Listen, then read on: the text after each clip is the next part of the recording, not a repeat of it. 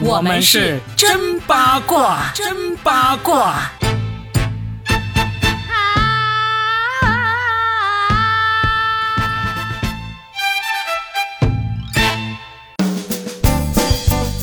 欢迎来收听们新的一期真八卦，我是算一卦搞笑大叔 Robin，大家好。大家好，我是好想把所有的奖项都拿个遍，然后站在舞台上面感谢 Robin 的八一八佳倩。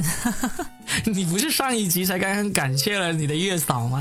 我说感谢的是月老 啊，月老。对，这一次我要感谢的是 Robin 老，不知道老 Robin 哎。老 Robin，哎，我们连续两期讲这个颁奖感言的这样的一个题材哈。上一期是讲了这个刚刚获得这个飞天奖的热依扎。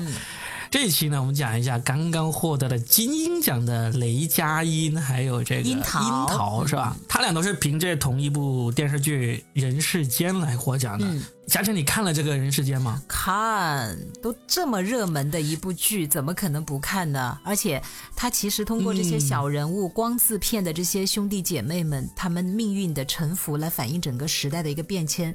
这部献礼的作品，其实还真的是挺接地气的。就是我身边的一些东北的朋友说，看了之后特别有感触，因为好像就是他们身边的故事，或者他们小时候有过的一些经历啊，还是。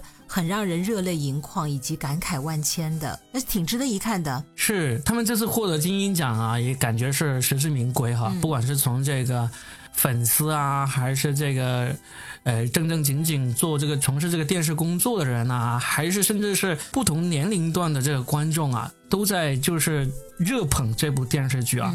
你知道我难得一个星期才回家吃一两次饭啊。那个电视剧播出的时候，每次我岳母都在问我：“你看了没有？你看了没有？”就感觉他是这部电视剧的粉头。我要是没看的话，他就要拿我问罪那种感觉。你就是不孝之子啊，不孝之婿啊！对呀，嗯，很有意思。就是从像我岳母这种六七十岁的，到我身边的那些九五后甚至零零后的年。年轻人都在看这部片子，都在夸他，因为他确实写的也不错。他的原著是梁晓声先生，就是蛰伏多年而写出的一部大的作品，因为他囊括的那个时代，包括和时代息息相关的各个片段的那种人物啊，还有当时的背景啊，都融合的非常的好。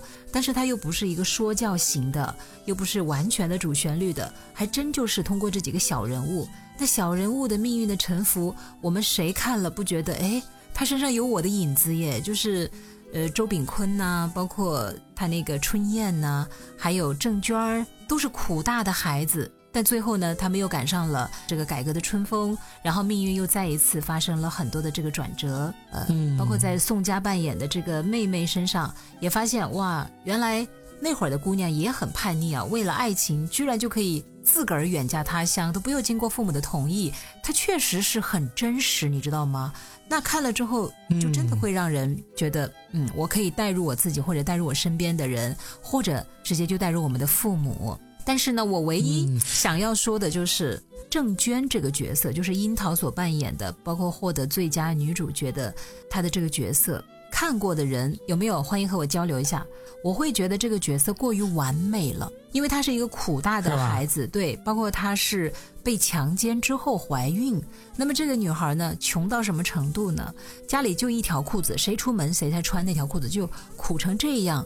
但是后来嫁给这个周炳坤之后，她就非常的坚韧，非常的善良、勤劳、勇敢、善良，集于一身的这样一个母性光辉的形象。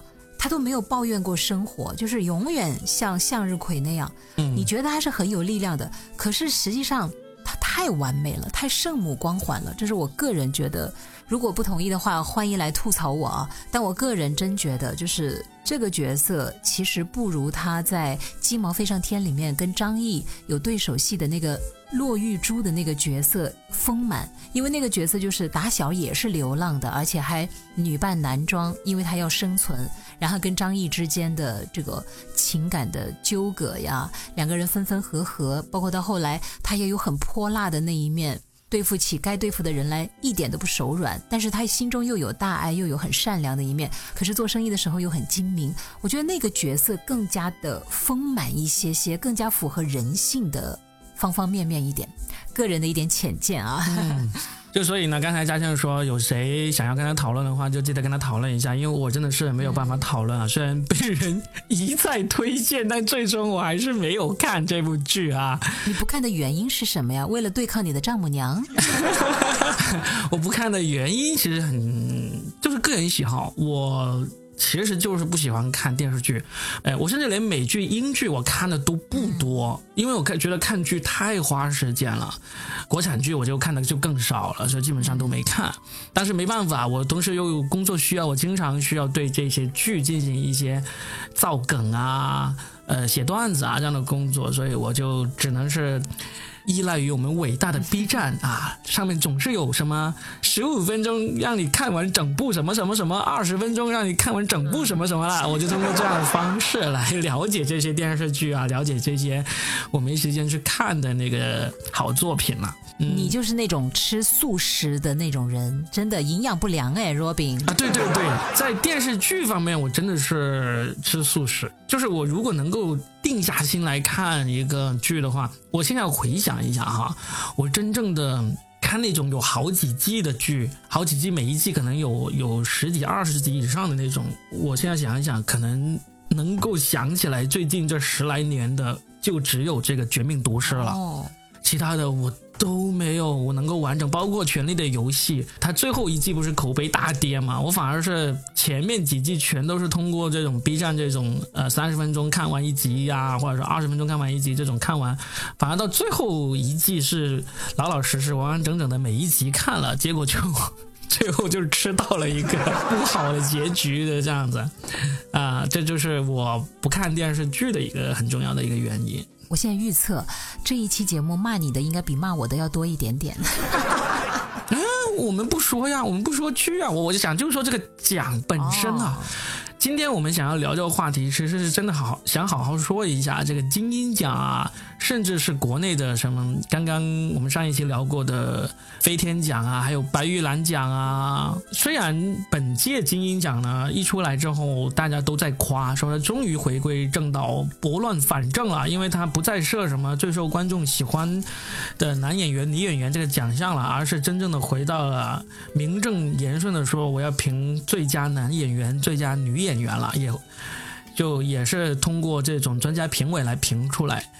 那之前他有两届其实是被骂的很惨的，因为他把这个最佳男演员、最佳女演员改成了呃最受观众欢迎这个男女演员，这样子就导致像李易峰啊。迪丽热巴呀，还有赵丽颖啊，就他们就碾压一众这个演技派或者老艺术家，就搞得很多人都说啊，那干脆搞个最具人气奖、最有流量奖算了这样子。那这一届他就呃，终于是感觉他是又回到正道上，所以才才获得了大家的称赞嘛。也就证明我们观众并不傻呀。你要是正儿八经的办奖项，你正儿八经评出来就是靠演技征服大家的。你看，我们也是举四肢五官都赞成的，但如果你想糊弄我们，那我们就也糊弄你啊。最后糊弄的是谁呢？糊弄的其实是整个影视行业的一个不好。我们其实是有的挑选的，我们可以看。呃，更多的美剧啊、英剧啊，是吧？德剧啊、日剧啊、韩剧啊，有很多的作品还真的是认真的在打磨。但是国内剧呢，我们可以选择放弃的。那放弃了这片市场之后，最吃亏的是谁呢？是我们观众吗？不是，是你们这些想要靠着影视行业赚大钱的人，好不好啦？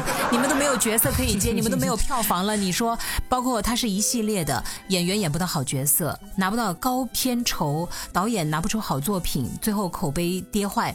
然后影院卖不出好作品，没有票房，哎，最后害的是谁？你以为我们会难过呀？我们可以看《绝命毒师》啦，《风骚律师》啦，《权力的游戏》啦，我们可以看《老友记》啦，《摩登家族》啦，《欲望都市》啦，《绝望主妇》啦，巴拉巴拉啦，是不是？哎，但是我其实也有点理解这个金鹰奖的苦衷啊，他可能是之前有好几届他就。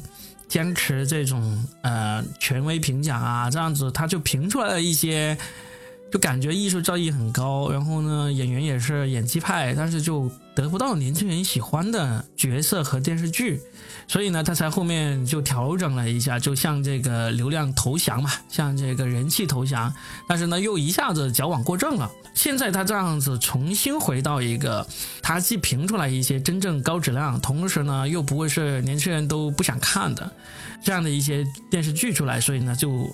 感觉就终于是找到了一个平衡点啊！但是我看这一次金鹰奖的获奖名单，我又多了一层忧虑。我就发现这个平衡点呢，就是虽然里面的剧啊真的是老少皆宜，甚至是呃隔代都皆宜啊，就是因为里面都是呃这个人世间啊，还有这个呃觉醒年代啊这样子。就是不管是我们父母辈的人，还是现在比我们年龄小那么十几二十岁的人，都会觉得好看的剧。但是这些剧都有一个共同点哦，就是主旋律。它所有的获奖的全都是主旋律，你没有发现？包括有一部叫《装台》，你看过吗？它是讲那个舞台背后那些装舞台的工人的故事，是张嘉译和闫妮儿演的。你可能没看。对，那个就也很接地气。你想，这种装台工人的故事。你如果给他扣上一个主旋律的话，那肯定是不太符合的嘛。他就是小人物的喜怒哀乐、柴米油盐，包括他们住在那个城中村，还有点意思。所以，嗯，还是囊括了很多不同类型的作品，还是留了一部来让大家不能说全部是主旋律，对吧？对对对。其实他的几个奖项分别是这样：金鹰奖代表民选，白玉兰代表专业，华表奖代表主旋律，三足鼎立，而且各有侧重。但这一次的话呢，就是金鹰奖是真的靠他们的公正、公平、客观拿回了口碑。但是呢，你刚才就讲到了一个重点，因为你说连你一个不怎么看剧的人，但是你一扫这个名字，包括你也看了一些简介，你就发现金鹰奖这哪是民选呢？这感觉好像是另外一个飞天奖嘛，或者是另外一个华表奖嘛？你还是金鹰奖吗？对呀，我为什么会那么敏感的看到呢？是因为其实我更喜欢看电影，因为电影。两个小时左右就能够看完嘛。十一月、十二月，我本来期待着有很多等了很久的电影上映的，然后最近就听到很多各种风声，说这些看起来人畜无害的电影呢也上映不了啦。然后呢，一看一看已经定下来能够排期的电影的话，哟，几乎都是主旋律啊！我的天呐！我们不是说主旋律不好，主旋律呢是嗯，这是必须要有的。主旋律是主食，对不对？是我们 必须要当主食来吃的。但是我们不能光是主食嘛，是不是？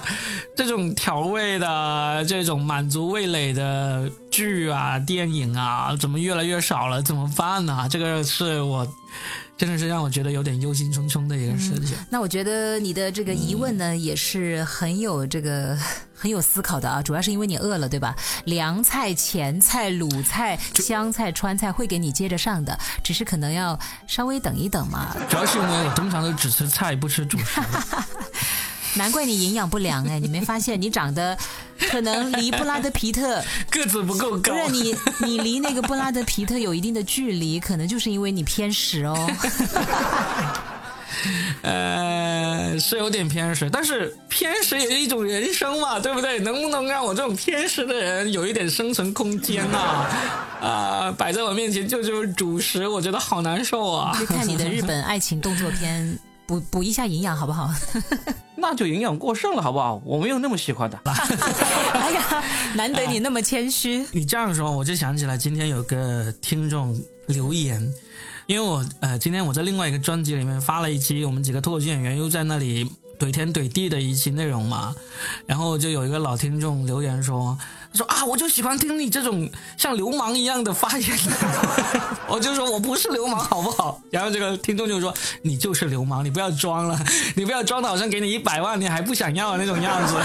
你的本质被人发现了啊！这是我是流氓，然后我不喜欢吃主食的本质是老听众都已经会发现的。其实若饼不可怕，就怕若饼有文化。若饼就是流氓，流氓不可怕，流氓。我可是有文化的好吗？呃，说回来啊，就是。是目前这种情况，精英奖呢，我们能聊的其实也不太多，因为它毕竟也没有像热依扎那样子在颁奖仪式上面有什么让人津津回味的一些东西。那现在他选出来那么多主旋律的，我们大概也知道了。其实节目的最后，我还是想要聊一聊，就是现在能引进的大片，你不要说电视剧了，电视剧好像是已经几十年都没有引进过电视剧了，对不对？电影就真的是越来越少啊，每一部都能够找出一些里面，不管是从电影画面、故事情节，还是某个演员对我们国家不友好的一些证据，但是就因为这些证据的话呢，就导致他们上不了，我就觉得真的是好可惜啊！我们不是有剪刀手吗？把那些剪掉嘛，对不对？我就，唉，我是完全不担心看不到好电影的，但是我是一个喜欢去电影院看电影的人，因为电影院的那个音响啊、氛围啊，你家里就算再有钱啊。就算你说我我是这个亿万富豪，我在家里弄了个一千万的那个呃私人影厅啊，就只能够坐十个八个人的，我跟你说那个效果都比不上电影院的。为什么？因为电影院它有可能在这种呃音响啊，还有这个座位啊，还有这个屏幕亮度啊各方面，呃，跟你家里甚至可能比不上你家里。但是电影它放的那个影片那种介质，它还真的就不是你自己在家里能够拿到那种戒指啊。就是我说个例子，我们现在要看什么电影都可以看到嘛，都放在我们自己的硬盘里面嘛，对不对？而且你的一个硬盘，那顶多可能就一个 T 啊，两个 T 已经很大了啊，你已经可以放几百部电影、几千部电影了，甚至是现在电影院它也是用硬盘装着它的拷贝，然后分发到各个电影院去啊。它光是一部电影，它所要占的容量就有几乎一两个 T 哦，一部电影啊，你可想而知里面是装了多少东西，就是它里面的那个精度，那个介质是有多么的适合在这么大的影厅、这么大的屏幕才能完全呈现这里面的这些内容。所以，就算你家里的私人影院再牛、再豪华。其实都是比不上你去电影院听，你去看 IMAX，你去看那个杜比影院，去看这种什么全景声啊，这些这些好的，这是我特别期望能够去电影院看到好电影的一个重要原因。哎，那我觉得你讲的也挺对的。我跟你说，我喜欢电影院的一个原因，除了有你以上讲的这些之外，因为你讲的好专业，我可能没有你那么懂。但是我喜欢电影院的有一个原因，就是在里面真的遇到好电影当然是非常棒，遇到如果一般的电影，好适合睡觉，你知道吗？就那两个小时的睡。哎呀，那两个小时睡下来，那种感觉怎么说呢？你又置身于人群当中，因为周遭一定有，不管是屏幕上的声音，还是稀稀碎碎的旁边情侣的那个啊，就是啃啃、呃摸摸、亲亲的声音以外，还有就啃鸡爪子的声音。它那种氛围感确实是你所描述的，就是在家里面你是找不到的，嗯，那种陌生感。然后你又花了钱，如果没有什么急事，一般也不想离开，然后你就在那个地方。安然入睡，一觉睡醒，我的个天哪，浑身充满了精气神，充满了电，能量回来了，对，元气满，是啊，元气满满。所以一部烂电影其实也有它的效果所在。所以我其实也是特别希望电影院能够早日复工。我听说那么多电影院都倒闭啊。我心里还是蛮难过的，真的，人生如戏，戏如人生。那希望就尽快能够恢复到正常吧。我们也不说什么奇迹发生，就是希望能够尽快的让我们，你看这一次这个奖项的一个回归。让大家看到了影视剧的春天，演员的春天，编剧的春天，导演的春天，也是我们观众的春天。那希望更多的春天是影院的春天，而且是我们真正的春天到来。怎么样？这个价值上的。那你看，现在都已经冬天了，今天立冬，哎，那个冬天来了，春天还会远吗？来，有请怀春的不，怀孕的不，怀春的 Robin 来说一说。